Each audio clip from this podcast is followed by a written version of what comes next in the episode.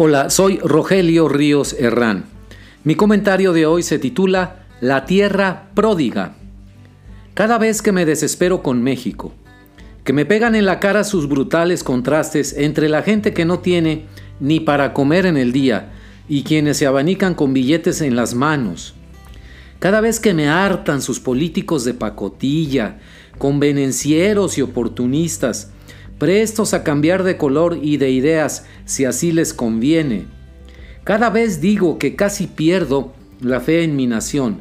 Me acuerdo de la frase del escritor Agustín Yáñez, La tierra pródiga, que da nombre a una de sus novelas y me vuelve el alma al cuerpo.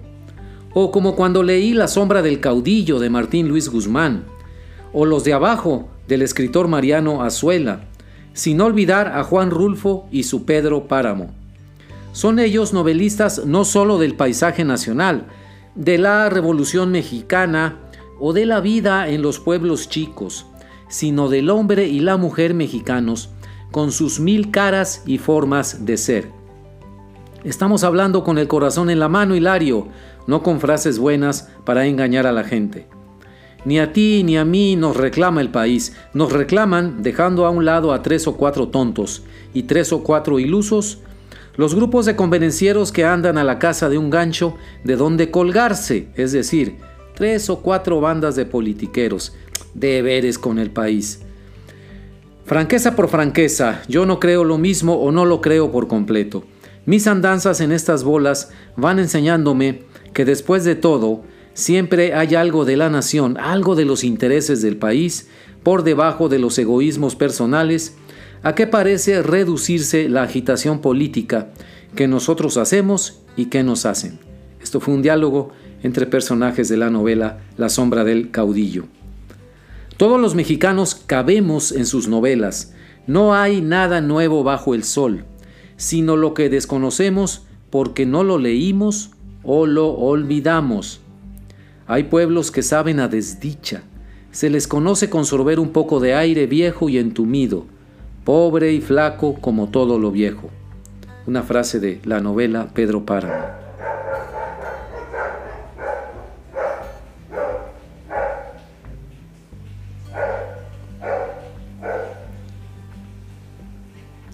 Hoy, en 2020, México sigue plasmado en las páginas de sus novelistas, y sus hombres son como personajes de Agustín Yáñez. Le leo el pensamiento, Reconozco que soy un salvaje, una fiera, ¿y qué? El mundo no está hecho solo de buenos y malos, de sabios. Eso es lo bonito de la vida, el contraste de las negruras con los colores. Qué chiste si nomás hubiera pájaros cantadores y hormigas trabajadoras, pero no leones, ni panteras, ni víboras. Aburrido, ¿no? Si todo fuera camellar sin darle gusto al cuerpo. Por eso, con todo lo que usted tenga que sentir de mí, y yo, ¿para qué negarlo?, de usted, a mí me gusta buscarlo, independientemente del asunto que me trae, y a usted confiéselo, también le gusta de vez en cuando divertirse conmigo. Es que, perdóneme la presunción, creo que nos completamos. Usted arriba y yo abajo, usted la inteligencia, yo la naturaleza en bruto. Usted en mí reconoce una parte necesaria del país, por lo menos algo que existe, aunque lo llame usted problema.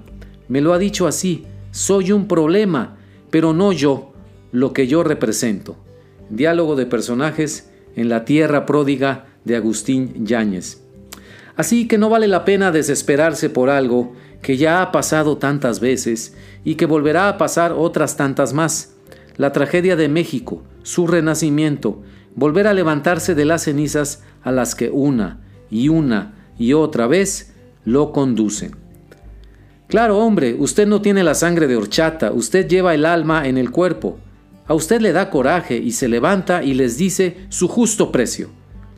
Si entendieron, santo y bueno. Aún no lo dejan en paz y en eso paró todo. Pero hay veces que quieren hablar ronco y golpeado y uno es lebroncito de por sí y no le cuadra que nadie le pele los ojos. Y sí, señor, sale la daga, sale la pistola y luego vamos a correr la sierra hasta que se les olvida el difuntito. Fragmento de la novela Los de Abajo de Mariano Azuela. México, mi tierra pródiga, no te pierdo la fe.